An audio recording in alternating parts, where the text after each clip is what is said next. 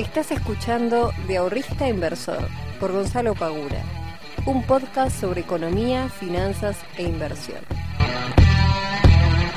Muy buenas tardes, muy buenas noches y muy buenos días para todos y para todas. Bienvenidos y bienvenidas a un nuevo capítulo del podcast de Invertir en Conocimiento.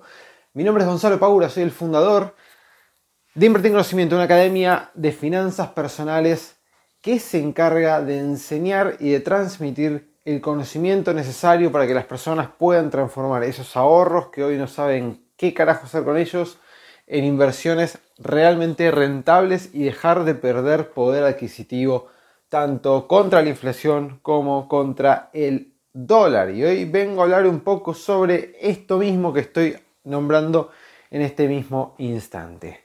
Pero primero no me quería olvidar de contarles una novedad que en realidad los miembros de la academia ya la saben, pero se los cuento a ustedes también, que es que voy a estar abriendo una nueva sección dentro de la academia que va a estar titulada, mejor dicho, va a estar nombrada tutoriales. Porque hay muchas, obviamente que todos los meses se van sumando nuevos miembros a la academia, nuevas personas que quieren aprender a invertir y hay un montón de dudas y consultas lógicas que se van repitiendo constantemente. ¿Dónde abrir una cuenta comitente? Eh, ¿Cuáles son los primeros pasos que tendría que realizar? Eh, ¿Cuáles son los fondos posibles que puedo llegar a operar? ¿En qué me conviene invertir? ¿Cuál sería, el primer, este, ¿Cuál sería la primera inversión saliendo del plazo fijo? ¿Cómo se puede cargar una orden dentro del broker? Bueno, todo ese tipo de cuestiones, cómo comprar dólar MEP, todo ese tipo de, de cuestiones que siempre se van repitiendo por cuestiones lógicas y obvias, voy a estar creando una sección dentro de la academia que sea de tutoriales para justamente cubrir todas estas dudas y que puedan tener un paso a paso de qué brokers pueden utilizar para invertir, cómo abrir una cuenta, cuáles son los requisitos, bueno, todo lo que acabo de nombrar recién. Así que vamos a estar agregando más valor todavía a la academia del que ya tenemos. Y en marzo va a salir un nuevo curso. Todavía no me decido cuál de los cuatro que tengo dentro de la carpeta para lo que es el 2021. Quizás haya un quinto, pero bueno, por ahora tengo cuatro, pero ya lo voy a estar anunciando dentro de poco. Lo que seguro es que en marzo va a haber un nuevo curso. Eso ya se los anticipo.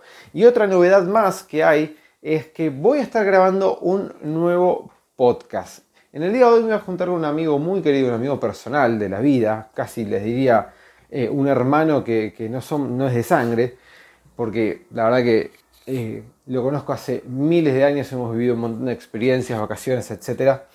Y le, comenté que tenía ganas de hacer un podcast nuevo, totalmente volado, por decirlo de alguna manera, eh, hablando sobre cuestiones básicas, sobre cuestiones cotidianas que les pasa a todas las personas que me pasan a mí, que seguramente les pasan a ustedes, hablar sobre eh, la amistad, sobre las relaciones, sobre el trabajo, sobre el dinero, sobre el amor, sobre cualquier cosa que se nos ocurra. Un podcast totalmente freestyle donde vamos a estar debatiendo él y yo como dos amigos cuando se juntan a tomar una cerveza y comer un asado. Sin ningún tipo obviamente de pretensiones de educar ni nada por el estilo, como sí es este podcast, porque yo no soy ni filósofo ni psicólogo ni nada por el estilo, simplemente establecer una charla Así que cuando esté ya en, Spotify y si veo que, realmente surge algo bueno, se los voy a estar comentando, les voy a estar pasando el nombre para que lo puedan escuchar. Porque hace un montón de tiempo que tenía ganas de hacerlo, porque siempre estoy así debatiéndome cosas en la cabeza de este tipo de, cuestiones. Y dije, bueno, ya que tengo este, un poquito de tiempo para, aplicar y hacer cosas nuevas, vamos a grabar un podcast nuevo sobre estos temas. Bien, Gente querida, primero que nada, inflación y tipo de cambio. Dos temas que conocemos y que obviamente en el 2021 se van a repetir. ¿Cuáles son las perspectivas? ¿Cuáles son los panoramas? Bueno, para la inflación tenemos un panorama de más o menos entre el 40 y el 50% de inflación. Eso es lo que dicen las estimaciones de los privados. Bien, algunos dicen un poco más, algunos dicen un poco menos. Desde el presupuesto, desde el área eh, del Estado, del gobierno, se estima una inflación entre el 32-33% en el año. ¿Ok? O sea que estamos hablando de una diferencia bastante importante entre lo que prevé el Estado, o mejor dicho, lo que prevé el gobierno, y lo que se prevé desde el lado privado. Y con el tipo de cambio se pretende, desde el lado de vuelta del gobierno, un tipo de cambio oficial a 102, 103, 104 pesos para diciembre de este año. ¿Ok? Tengamos en cuenta que cada vez se acerca más a los 90, o sea que se está pretendiendo una depreciación del tipo de cambio oficial bastante baja por el lado del gobierno. Desde el lado privado, desde el lado privado se estima entre 125, 130, 130 y pico. Algunos dicen que más, otros dicen que menos. Esto es así. La realidad es que cuánto va a valer el dólar de acá a dentro de los próximos 12 meses, cuando sea diciembre de 2021, lo vamos a saber cuando estemos en diciembre de 2021. Ni el Estado ni los privados van a acertar. Obviamente que estas son estimaciones, se van a estar tomando datos económicos, se hacen cálculos econométricos, todo lo que ustedes quieran, pero la realidad es que si nos vamos a basar en lo que estaban diciendo tanto las consultoras privadas como del lado del gobierno, no le pegaron ninguno en los últimos años. Así que es solamente un parámetro que nosotros deberíamos tener en cuenta. ¿Para qué? Bueno, para poder establecer por lo menos un mínimo de rendimiento que nosotros deberíamos obtener en el año para no estar perdiendo contra ninguna de las dos variables. Si nosotros estamos hablando de que podemos llegar a esperar una inflación que va del 32, que es lo que dice el oficial, contra el 50, que es lo que dice el mercado, evidentemente apuntemos primero siempre al más alto para no perder contra la inflación si se llega a dar ese pronóstico. Es decir, que nosotros en el 2021 deberíamos por lo menos pretender que nuestras inversiones nos dejen un 50% de ganancia en lo que va del año para no estar perdiendo poder adquisitivo de compra dentro de lo que es Argentina. Después tendremos que ver cuánto llega el dólar, pero bueno, si nos vamos a basar de vuelta del lado privado, estimemos entonces el tipo de cambio oficial debería estar cercano a los 130 pesos para diciembre del 2021. ¿Ok? Entonces, ahí ya tenemos dos parámetros que nos marcan sí o sí un objetivo al cual nosotros deberíamos llegar para no estar perdiendo este año poder adquisitivo, poder de compra. ¿Ok? Entonces, mínimamente tienen que ganar eso. Si ustedes encuentran una tasa que les ofrezca menos que eso, ustedes ya saben que si la agarran, si la aceptan, si invierten su dinero ahí y se dan estas perspectivas de inflación, etc., lo más probable es que a fin de año tengan menos plata que al día de hoy. No caigan, por favor, para los que sean más nuevos en este podcast y que recién se estén empapando en el mundo de las inversiones, por favor no caigan en la trampa de la nominalidad no crean que porque ustedes tenían 10 pesos, eh, mil pesos a, enero, a hoy, ¿sí? Y en diciembre tienen 13 mil, 14 mil pesos, hayan ganado plata. No midan las ganancias en términos nominales, mídanlas en términos relativos, en términos porcentuales. Eso es algo que tenemos que tener como una, una de las, uno de los cinco mandamientos este, de las inversiones, ¿no? Está bueno el título, ¿no? Los cinco mandamientos de las inversiones como para poder después escribir algún libro. Ah, tengo ganas de escribir. Esto ya capaz es medio delirante mío, ¿no? Pero estoy como muy, muy motivado este año, como de, quiero, quiero subir muchas cosas, quiero subir mucho contenido, quiero hacer muchas cosas. Y me estuve cebando y dije, che, tengo ganas de escribir un, un libro. No sé si un libro, libro, como se dice libro, pero capaz un ebook de, qué sé yo, 100, 200 páginas, algo por el estilo. No sé, después lo voy a ver. Si les parece bien, mándenme un mensajito y digan, sí, Gonzalo, mandate, mandate un ebook este, para este año. Eh, entonces, como les decía, ya el mercado nos está marcando un parámetro en el cual nosotros debemos pararnos para no perder poder adquisitivo. Ahora bien, en el tema del día de hoy lo que yo quería hablar era particularmente el problema que se genera al momento de empezar a comprar activos financieros.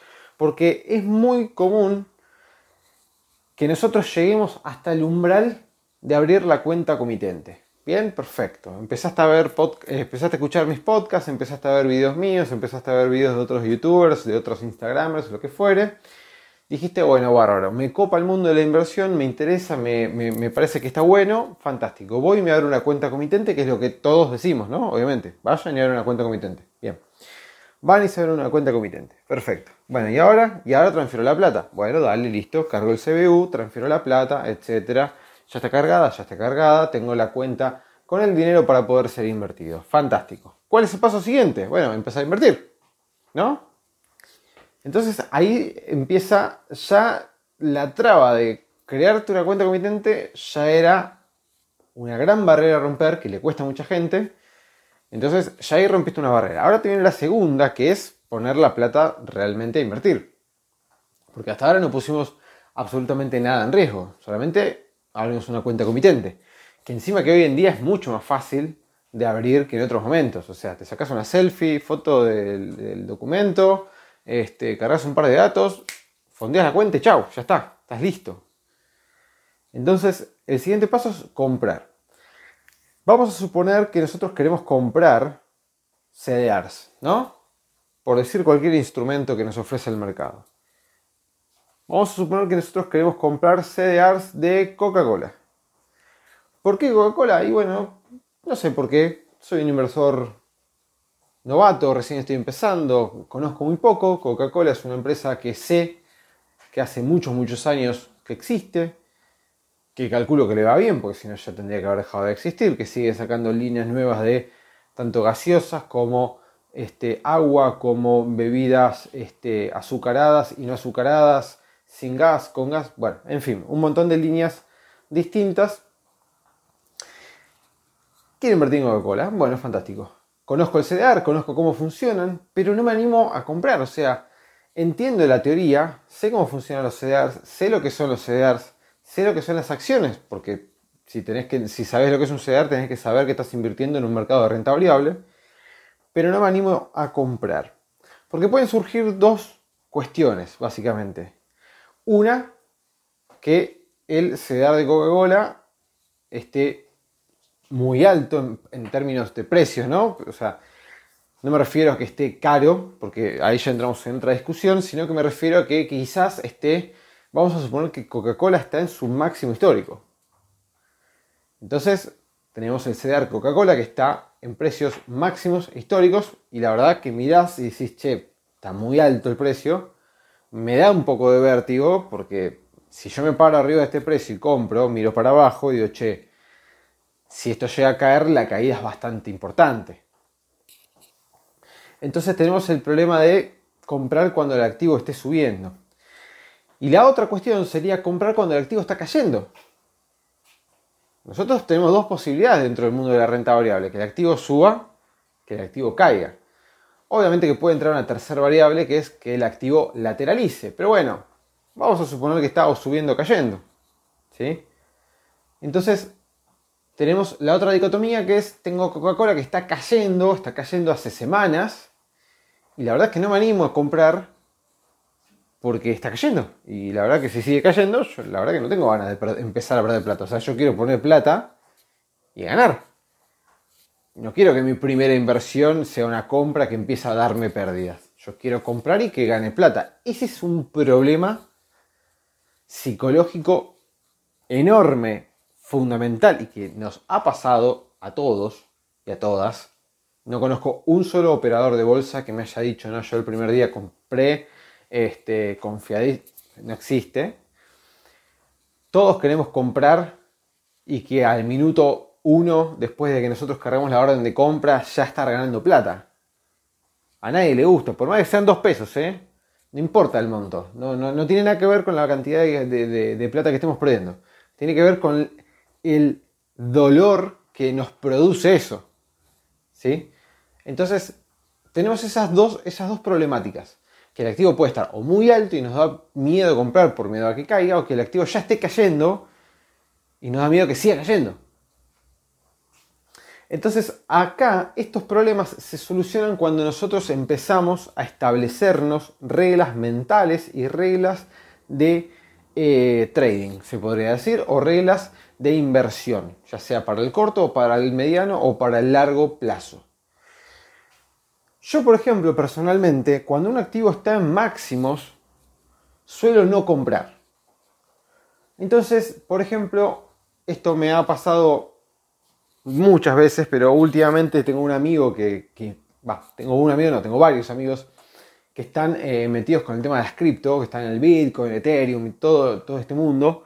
Eh, y claro, hace pocos días teníamos al Bitcoin por arriba de los 40 mil dólares, eh, Ethereum por arriba de los 1.300 dólares, venían subiendo al palo mal, rompiendo, este, bueno, Ethereum no, pero Bitcoin rompiendo sus máximos y todos los días rompiendo un nuevo máximo, rompiendo un nuevo máximo. Y decían, pero dale, metete, metete, que te estás quedando fuera de la fiesta. Y yo les decía, no, Prefiero perderme la fiesta, pero ser leal a mis convicciones, a mi forma de operar. Porque si yo me armé una forma de operar y durante años la vengo utilizando y me da buenos resultados, ¿por qué yo voy a dejar de utilizar esa manera de invertir para caer en la tentación de comprar Bitcoin? Que aparte tengo, estoy seguro que tendría tanta mala suerte de que me meto y al otro día se cae un 30%, ¿no? O sea, eso. Este, entonces, yo personalmente cuando un activo está en máximos, no compro. Si lo tengo, me lo quedo. ¿Sí? Después veo qué estrategia, dependiendo de qué empresa sea, si me quedo con el 100% o si empiezo a retirar dinero y me quedo con una parte más pequeña de lo que yo tenía invertido. Ahí ya es una discusión más en detalle. Pero digamos, si, o mismo con Tesla. Y bueno, está bien, yo Tesla estuve esperando un montón de tiempo que caiga para poder entrar, no cayó, no cayó, no cayó, no cayó, bueno, y me perdí una, una, rentabilidad enorme por no haber entrado, pero bueno. Pero porque yo tengo esta regla mía que me dice, si está en, este, en esta situación, vos no compras. Listo, ya está. ¿Qué hago poniéndome yo ese tipo de reglas? Automatizo decisiones borro preocupaciones. Me ahorro energía, me ahorro tiempo. Ustedes no se dan una idea la cantidad de tiempo que yo he perdido antes de establecerme algunas reglas mínimas que no son ni. creo deben ser cuatro o cinco reglas, más que eso no, no hay. Pensando, ¿qué hago? ¿Compro o no compro? ¿Compro o no compro? ¿Compro o no compro? Les voy a contar. me da un poco de vergüenza contar esto, pero bueno, ¿qué qué se le va a hacer? Este, porque quizás algunos piensen, no, este pibe, y nada, voy a contar una, pavada, pero cuando yo empecé a invertir ya hace algún, varios años, eh, cuando yo hice mis primeras inversiones, que tendría, no sé, 22, 21, 23, no me acuerdo, creo que 21 años, una cosa por el estilo. Eh, y realmente no sabía nada. O sea, la realidad, y ya lo he contado en varias ocasiones, yo he empezado a invertir este, todo por cuenta mía. No tuve un mentor, no tuve un amigo en ese momento que me pueda aconsejar, nada. Yo empecé a leer, a estudiar, empecé a meter mano y empecé a hacer prueba y error constantemente. Eh, y varias veces me he encontrado en esas épocas de, aprendizaje de no saber qué hacer, de no saber si comprar, si no, que esto, que lo otro. ¿eh? ¿Y qué hacía? Bueno, agarraba una moneda, tiraba la moneda, caro seca. Sale cara, compro, sale seca, no compro. Y así. o sea, imagínense la indecisión que yo tenía por justamente no tener ninguna regla establecida que dejaba totalmente al azar algo que claramente no debe dejarse al azar. Porque las inversiones no son un juego de azar. Las inversiones son algo que, si lo hacemos correctamente, nos puede dar muy buenas ganancias de manera sostenida, no es que va a darte ganancias un día y dentro de tres años este, perdiste todo, no. Si lo hacemos bien y somos constantes y somos prolijos y mantenemos un mínimo de coherencia en nuestras eh, decisiones, vamos a estar obteniendo muy buenos rendimientos, tanto en el corto como en el largo plazo, en cualquiera de las dos situaciones. Entonces, de vuelta, yo particularmente cuando está en máximos no compro. Esto no quiere decir ustedes deberían replicar lo que yo les estoy diciendo. Esta es mi forma de hacer las cosas. Ustedes prueben la suya, investiguen la suya, encuentren la suya. ¿Ok? En cambio, yo soy de las personas que compran cuando el mercado cae. Y ustedes miran, pero ¿cómo vas a comprar cuando el mercado cae? Bueno, si estoy invirtiendo, si estoy comprando empresas con buenos fundamentos, empresas realmente sólidas, en algún momento la empresa va a subir. Chicos y chicas, miren por favor el gráfico del Standard Poor's de los últimos 20 años y díganme cuál fue la media de rentabilidad que tuvo el Standard Poor's. Mírenlo nada más, ¿eh? Fíjense eso. Saquen ese dato para ver realmente qué hubiera pasado si ustedes hubieran comprado hace 20 años y lo dejaran hasta el día de hoy. Si hubieran perdido plata o hubieran ganado plata. Entonces, si es una empresa que realmente tiene buenos fundamentos, que es una empresa sólida, cuando la empresa empieza a retroceder, yo empiezo a comprar. Y si sigue cayendo, sigo comprando. Y si sigue cayendo, sigo comprando. Pero ojo, hago una aclaración. De vuelta, solamente en aquellas empresas que sean sólidas. No en empresas que sean papelitos de colores, no en empresas que sean galpones llenos de nada. ¿Ok? Empresas que realmente sean sólidas.